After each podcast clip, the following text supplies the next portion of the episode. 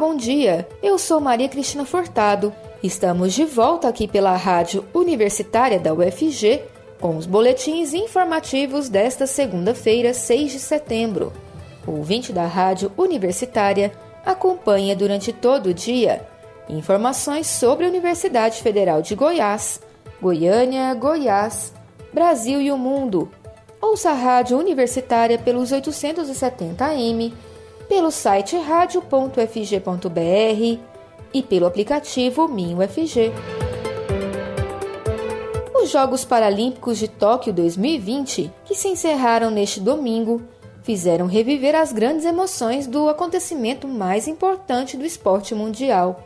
Mas a participação dos atletas paralímpicos trouxe também à tona uma outra questão: a importância do incentivo à prática de atividade física para pessoas com deficiência. Eu fiz uma reportagem sobre este assunto. Acompanhe. Quase 46 milhões de brasileiros, cerca de 24% da população, têm algum tipo de deficiência. Os dados são do Censo 2010 do Instituto Brasileiro de Geografia e Estatística IBGE. Existem evidências de que as pessoas com deficiência tendem a ter estilos de vida menos ativos e saudáveis. A professora de Educação Física, Júlia Moraes, que atua no SESC Goiás, afirma que as atividades físicas são importantes para todas as pessoas, pois ajudam a prevenir doenças como diabetes, hipertensão e colesterol alto. Tantas pessoas que têm algum tipo de deficiência física quanto as que não têm precisam da mesma maneira do exercício físico. Nós utilizamos o exercício físico como uma maneira de manter a composição corporal saudável, como uma maneira de prevenir doenças como diabetes, hipertensão, colesterol, doenças articulares. E com as pessoas que têm alguma deficiência física não é diferente, elas também precisam dessas prevenções e desses cuidados com a saúde.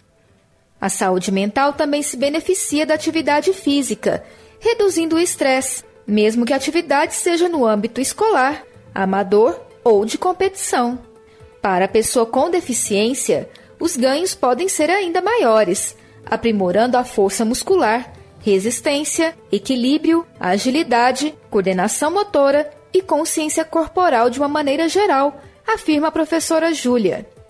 E quando a gente desenvolve um trabalho legal, com um profissional qualificado, capacitado, para atender as necessidades e respeitar as limitações dessa pessoa, a gente consegue um ganho de força muscular, a gente consegue melhora na resistência, no equilíbrio, na agilidade, na coordenação motora e na consciência corporal de maneira geral. E isso vai refletir no dia a dia dessa pessoa. Ela vai se tornar uma pessoa mais independente, uma pessoa mais autônoma, que vai conseguir desenvolver suas, suas atividades diárias com maior independência, o que vai refletir nos fatores psicológicos dessa pessoa pessoa também. Quando a gente fala dos fatores psicológicos para essa pessoa, à medida que ela vai se tornando mais independente, mais autônoma, ela vai tendo uma maior autoestima, uma melhora na sua autoconfiança, ela vai percebendo a sua potencialidade, a sua capacidade de desenvolver alguma atividade sozinho.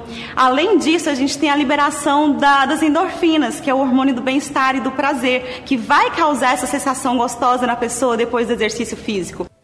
A professora destaca ainda outro importante ganho com a prática da atividade física, em especial as pessoas com deficiência, que é a questão da socialização. Tem um ponto extremamente importante que a gente não pode deixar de falar, que é a socialização. No exercício físico, a gente percebe que muitas pessoas que têm algum tipo de deficiência, elas se tornam mais reclusas, mais isoladas, a tendência a ficar mais sozinha, com receio da exposição, com receio da não inclusão. E o, o exercício físico, ele é um fator estimulante para que essa pessoa saia, conheça outras pessoas, seja com deficiência física ou não, seja em modalidades coletivas, individuais. Isso vai promover uma maior socialização dessa pessoa. Para a nadadora Nívia Freitas, de 45 anos, liberdade e superação são as palavras que representam a importância do exercício físico em sua vida. Em 1991, ela sofreu um acidente, no qual resultou em um traumatismo craniano, deixando algumas sequelas. Porque eu, eu sinto assim, como se fosse libertador, né? E aí eu, eu acho assim que é um dever meu falar, motivar. Sou formada em ciências contábeis e possuo alguns outros cursos e sou uma pessoa com deficiência. Eu sofri um acidente no qual resultou em traumatismo craniano. Ficaram algumas sequelas, né? E assim, perdi a fala, a coordenação, o equilíbrio. E aí, de lá para cá, minha vida tem sido uma luta, né, pela vida. Com muito esforço, com muita dedicação, eu comecei os tratamentos, é, fui para o Sara Kubitschek, em Brasília, fiz hidroterapia lá no Sara Kubitschek, expressão corporal. Assim que eu tivesse condição, eu teria que retomar os estudos, porque eu estava na época com 15 anos. Então, no primeiro ano do segundo grau. E eu como retomei quando na cadeira de rodas. Assim, tudo no meu tempo, né? Eu não fazia nada no tempo das pessoas, porque eu fiquei com um tempo menor, né? Em tudo que eu, que eu ia fazer. Segundo Nívia, foi a natação associada aos tratamentos médicos, como fisioterapia, fonoaudiologia, terapia e ecoterapia, que trouxeram esperança e qualidade de vida para ela. Conheci, nesse meio tempo, eu conheci a DIFEGO, a Associação dos Deficientes Físicos, e a natação. E aí eu comecei a melhorar cada vez mais. Mas antes de conhecer a DIFEGO, eu também é, apareceu um casal de anjos na minha vida que eles me ofereceram a hidroterapia para ajudar a voltar aos movimentos. Eles tinham uma escola de natação aqui em Campinas e nessa época eles tinham que entrar na piscina comigo, porque eu não, não parava nem em pé. E aí eu comecei a andar na piscina, comecei. Tem até uma música da Xuxa que eu lembro, na época, teve uma apresentação, eu aprendendo a andar na piscina, que é, é aquela música, tudo pode ser, se quiser ser, né? muito emocionante. e junto com o tratamento tinha fonoaudiologia para voltar a falar, para fonoaudiologia, terapia com a psicóloga, tinha fisioterapia, ecoterapia no cavalo que eu fiz na polícia montada quando tinha lá no perto do CRER. Então foi um processo muito longo assim para poder voltar aos movimentos. A professora de Educação Física, Júlia Moraes, ressalta que as pessoas com deficiência têm vários tipos de atividades que podem ser adaptadas à necessidade do interessado.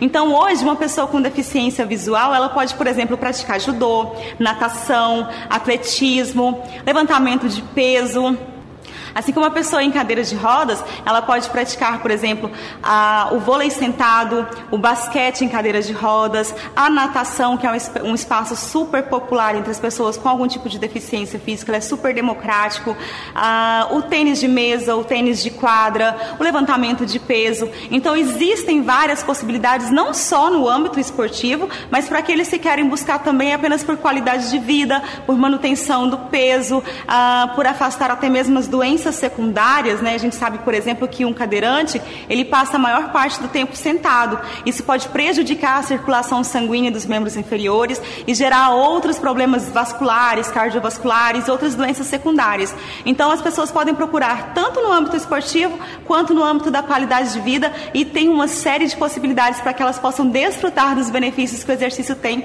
para oferecer. O boletim informativo da Rádio Universitária Volta logo mais às 3 horas. Fique ligado na programação pelos 870 AM, pelo site radio.fg.br e pelo aplicativo MinUFG.